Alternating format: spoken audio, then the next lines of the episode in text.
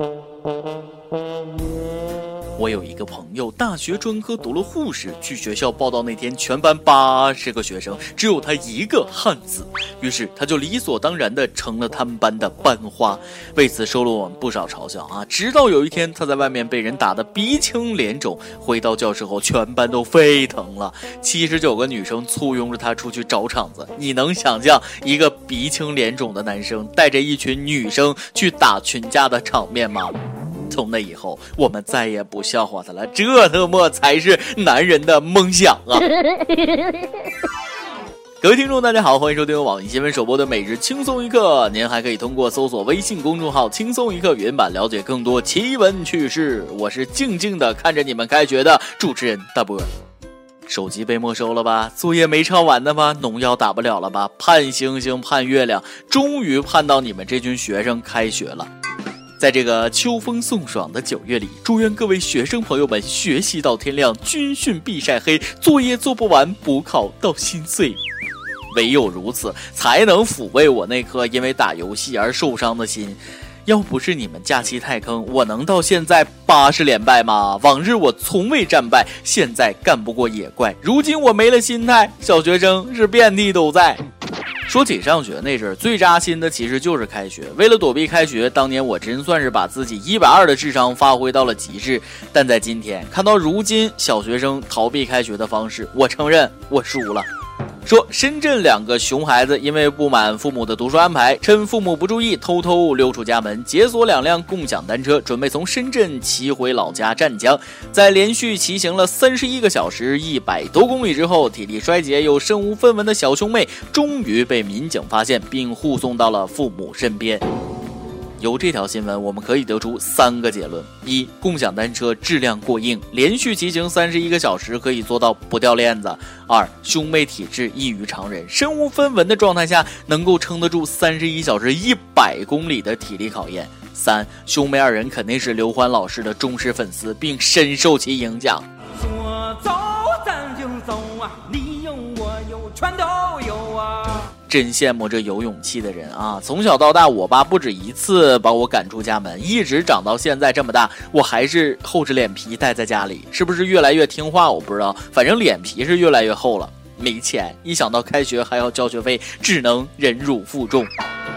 玩笑归玩笑，还是要友情提醒一句：高危行为，请勿模仿啊！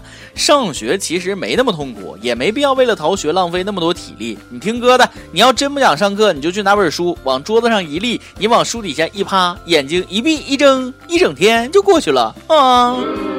说到这儿，我就想起来上初中那会儿，特别喜欢上网。我爸为了防止我逃课上网，就说周一到周五有警察在网吧抓未成年人上网。有一回我逃课跑到网吧上网，结果冲进来一群警察，在网吧抓了几个人。我以为是抓未成年人上网的，把我吓得趁警察不注意，一下就溜出去，然后一阵猛跑。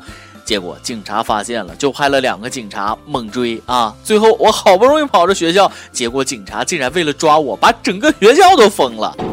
后来我才知道，被抓的那几个人是因为持刀抢劫。再后来听我爸说，那五个人在警察局饱受折磨，就是为了查出我的下落。每日一问，咱们提前问问，那几年为了逃避上课，你都试过什么方法呢？赶紧把你的逃课小经验在跟帖评论中分享给大家吧。好好学习吧，孩子们！想想八月三十一号晚上国足对战乌兹别克斯坦的那场比赛，如此不被看好的国足都赢了，你还有什么资格不努力？不过说真的，对这场比赛，大家本身是不看好的。毕竟如果国足输了，韩国队就会面临淘汰。但事实证明，在让大家失望这件事情上，国足还真是从来没让大家失望过。从死刑到死缓，我们是该哭呢，还是该笑呢？也许活着呃就是真好。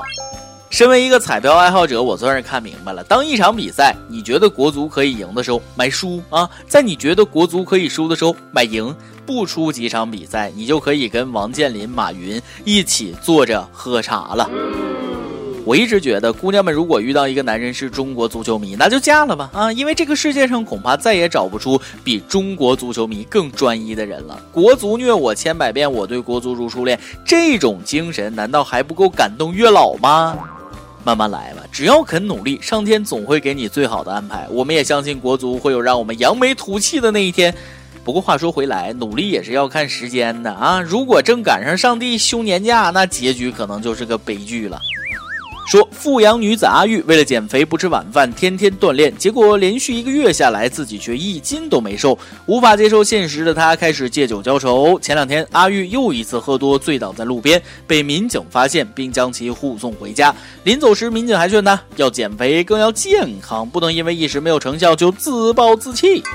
说真的，姑娘想开点，一个月不瘦算什么？那天早上我例行清空肠道，本来想着怎么也能轻二两吧，结果你猜怎么着？我不但没轻，还重了一斤。真想问问牛顿，我到底怎么了呀？奉劝各位，别因为点小事就寻死觅活的，减肥减不下来也值得喝酒宿醉啊！论绝望，你们谁也比不上下边这位大哥。要我说，给这大哥两箱白的都驱赶不散他内心的创伤。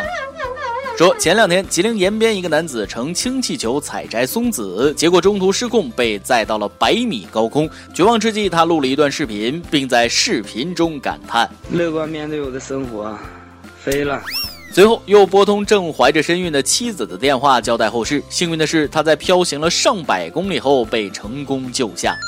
虽然知道这大哥是在鬼门关走了一遭，但为啥我还是这么想笑呢？你这么牛逼，你咋不上天呢？等等，哎，你就在天上。刘先生，我们受过严格的训练，无论多好笑呢，我们都不会笑，除非忍不住。大难不死必有后福，大哥你也算是飞过的人了啊！这经历以后说出去，社会大哥都得靠边站。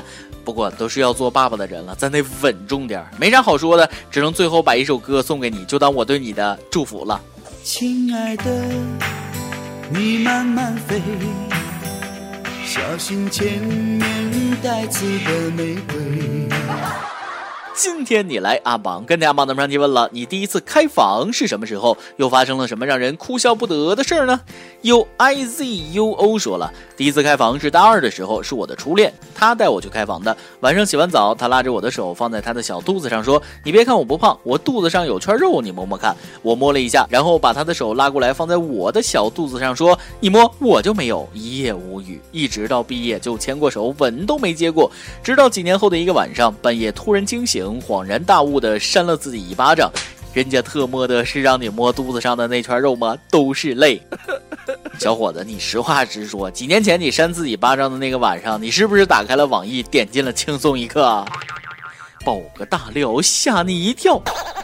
一名微信网友说：“我和我男朋友是异地恋，他在北京，我在广东，相隔千里。我们都是大一，每次见面都要等放假。我病了，最近经常流鼻血，止住了又从嘴巴流出来，又起了和他分手的念头。现在心里很乱，我该怎么办？”都说感情中最艰难的就是异地恋。对于学生党小情侣来说，异地恋是他们不得不面临的一个挑战。这种恋爱方式要求双方必须各自成长，一切只能靠自己。如果你仅仅是因为身体不适而男友又不在身边才起的分手念头，那我还是劝你需要慎重，毕竟这段感情来之不易。另外，照顾好自己才是最重要的。再来一段。有逆风飞翔的屎壳郎说了。前两天跟朋友喝完酒，他非要开车送我回家，路上遭到交警拦截，他慌张的问我怎么办。我跟他说别慌，我局子里有熟人。他问我哦谁呀？我答道我大舅啊。前两天刚进去，一首歌的时间，有旁边姐夫说了，我有个特别要好的女性朋友叫晶晶，已经喜欢她十年多，中间经历过很多事情，可我们始终是理解对方，一直走过。从去年年底开始，我们之间或许出了什么问题，她开始有意识的避开我。大半年过去了，我每天都会想到她，可她这么久没再和我像以前一样谈心，甚至几乎没有沟通，很想她告诉我到底是怎么了，想送那首她喜欢并推荐给我的。相见恨晚，希望他一切都好，希望能重归于好。呃，其实他可能只是找到了可以托付终身的人，喜欢他就告诉他，别等到失去后才觉得后悔。由电台主播想当地原汁原味的方言播轻松一刻，并在网易和地方电台同步播出吗？请联系每日轻松一刻工作室，将您的简介和录音小样发送至 i love 曲艺 at 幺六三点 com。以上就是今天的网易轻松一刻，有什么话想说，可以到跟帖评论里呼唤主编曲艺和本期小编大宝。对了，曲总监的公众号曲艺刀里面有许多私密硬货与你分享，敬请关注。好，我是大波儿，咱们下期再会，北北。张好陌生的脸，到今天才看见，有点心酸。在我们之间如此短暂的情缘。看着天空，不让泪流下，不说一句埋怨，只是心中的感慨万千，当作前世来生相欠。你说是我们相见恨晚，我说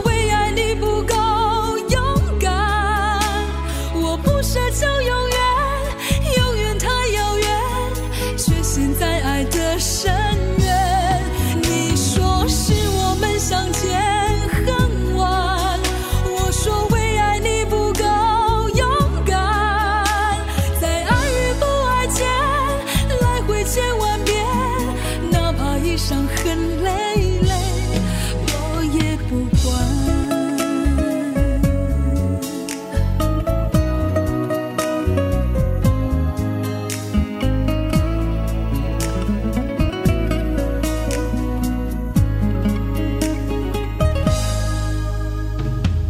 你有一张好陌生的脸，到今天心酸，在我们之间如此短暂的情缘。